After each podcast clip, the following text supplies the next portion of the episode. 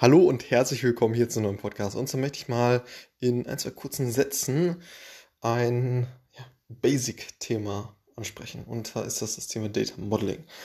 Und zwar beschreibt das, wie die Daten zueinander strukturiert sind. Also wie, wie die Daten in einem äh, System aufgeführt sind.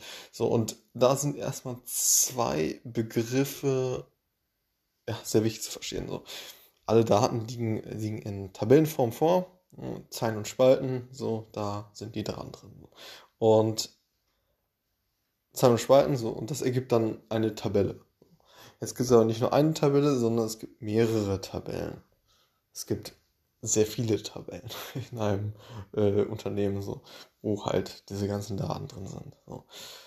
Und diese ganzen Tabellen, die jetzt irgendwelche Informationen beinhalten, eine Tabelle ist für ja, für die Produkte, also die Produkte aufgelistet. Eine andere Tabelle beinhaltet alle Transaktionsdaten. Wenn jemand äh, was kauft, dann wird eine neue Zeile geschrieben. Und wenn noch einer was kauft, dann wird noch eine neue Zeile geschrieben und so weiter. Ganz viele Zeilen. Ähm, sprich eine Transaktion, eine Zeile und das ergibt dann letzten Endes eine äh, ja, Tabelle. So, und das könnte eine, eine Tabelle sein, eine Transaktionstabelle. Hm, dann, dann Produkttabelle hatte ich gerade schon genannt. Es, äh, es gibt sehr viele verschiedene Tabellen. Es kann auch nur eine Tabelle über die äh, ja, Zeit, also oder Kalenderdaten äh, geben. Es kann äh, sehr, sehr viele verschiedene Tabellen geben über diverseste Informationen, dann noch aggregierte Tabellen und so weiter. So und diese ganzen Tabellen müssen jetzt in eine sinnvolle Struktur gebracht werden. Und wir als äh, Analysten arbeiten in einem, ja, zu, zu, zumeist in einem Data Warehouse. So ein Data Warehouse hat eine gewisse Struktur, sodass man eben als Analyst sehr schnell abfragen an dieses äh, Data Warehouse stellen kann. So, in diesem Data Warehouse liegen wiederum ganz viele verschiedene Tabellen, die jetzt diese Informationen beinhalten, die wir als Datenanalyst brauchen. So, als Datenanalyst greife ich, zwar, äh, greife ich quasi auf dieses Data Warehouse zu und sage, okay, ich möchte jetzt in dieser einen Anfrage, die ich mit SQL äh, schreibe, also schreibe ich eine, eine Anfrage an das Data Warehouse, wo ja diese ganzen Tabellen drin liegen. Okay, gib mir aus dieser Tabelle das und das raus. So. Oder man kann auch tabellenübergreifend Anfragen stellen.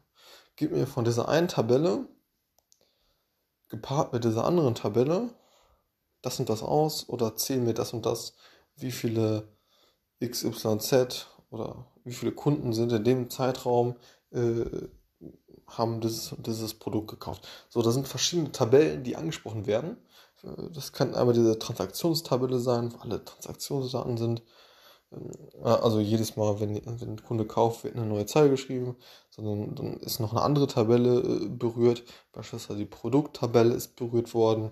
Dann ist noch eine äh, Zeittabelle berührt worden und so weiter. Ganz viele, ganz viele verschiedene Tabellen, die berührt worden sind in dieser einen ja, Anfrage oder auch Query genannt, also an das Data Warehouse, wo ja diese ganzen Tabellen drin liegen. Und äh, da gibt es jetzt, wie gesagt, eine, eine gewisse Struktur, die dort ähm, ja, aufgebaut ist in diesem Data Warehouse. Und diese Struktur kann beispielsweise ein Star-Schema sein. So, das ist ein Datenmodell. So, oder Daten, Datenbankmodell. Und das ist, ja, äh, dieser Übergriff heißt dann äh, Data Modeling auf Englisch so. Dass man, dass man eine gewisse Struktur findet, wie man jetzt dieses Data Warehouse ja, strukturieren möchte. So, dass es eben möglichst performant äh, äh aufgeführt ist und dass man ja, möglichst ja, performant eben diese Anfragen an das Data Warehouse abfeuern kann. So. Und Ja, ich, ich, ich hoffe, diese, diese Struktur ist klar geworden, dass man einmal das Data Warehouse hat. In diesem Data Warehouse liegen verschiedene Tabellen, die miteinander in verschiedenen Beziehungen stehen und somit ein Datenmodell ergeben. So, und dieses Datenmodell kann beispielsweise ein Star-Schema sein oder ein Snowflake-Schema, wenn man da noch weitergeht. So, und ich hatte ja gesagt, dass es diese verschiedenen Tabellen gibt, die miteinander in Beziehung stehen. Und warum macht man es jetzt nicht einfach so, dass man eine Tabelle hat für alles? Eine Tabelle, wo alle Informationen drin sind. Das ist äh, ziemlich leicht zu, zu, zu, erklären. Es geht nämlich um die Performance.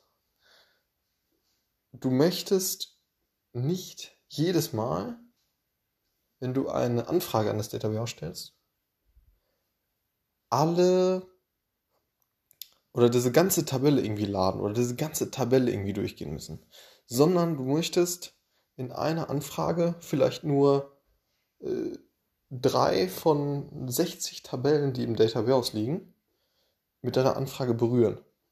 Und dann brauchst du auch nur diese drei ähm, oder sogar nur einen kleinen, kleinen Teil dieser drei äh, Tabellen laden die, äh, die du jetzt mit deiner Anfrage äh, ja, anfragst. So.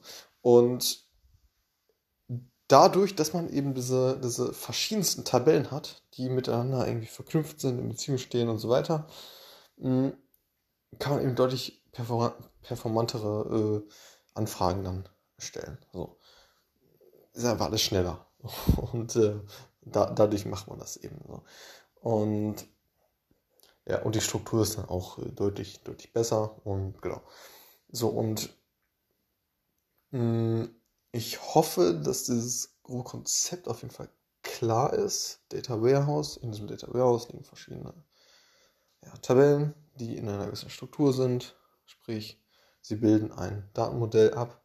So, und was jetzt noch ganz, ganz äh, cool zu wissen ist, ist, dass man, ja, dass es im Prinzip zwei unterschiedliche Arten an Tabellen gibt. Das sind einmal die Faktentabelle und die Dimensionstabelle.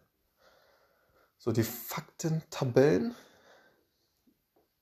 da ist es so, dass, ähm, ja, das kann eine Transaktionstabelle sein, wo alle Transaktionen reinlaufen. Und ähm, da, da wird beispielsweise gesagt, okay, oder eine Spalte ist äh, die Uhrzeit, eine andere Spalte ist die Nummer von einem Produkt. Da steht gar nicht der volle Textname drin, sondern nur, nur, nur die Nummer.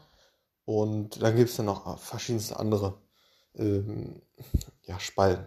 Ne?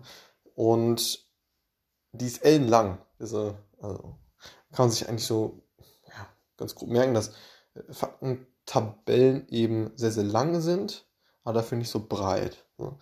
Ähm, weil es eben weniger Spalten gibt, aber sehr, sehr viele Zeilen. So, weil, weil, weil eben sehr, sehr viele ja, Transaktionen halt dadurch laufen und jede Transaktion ergibt dann eine Spalte. So.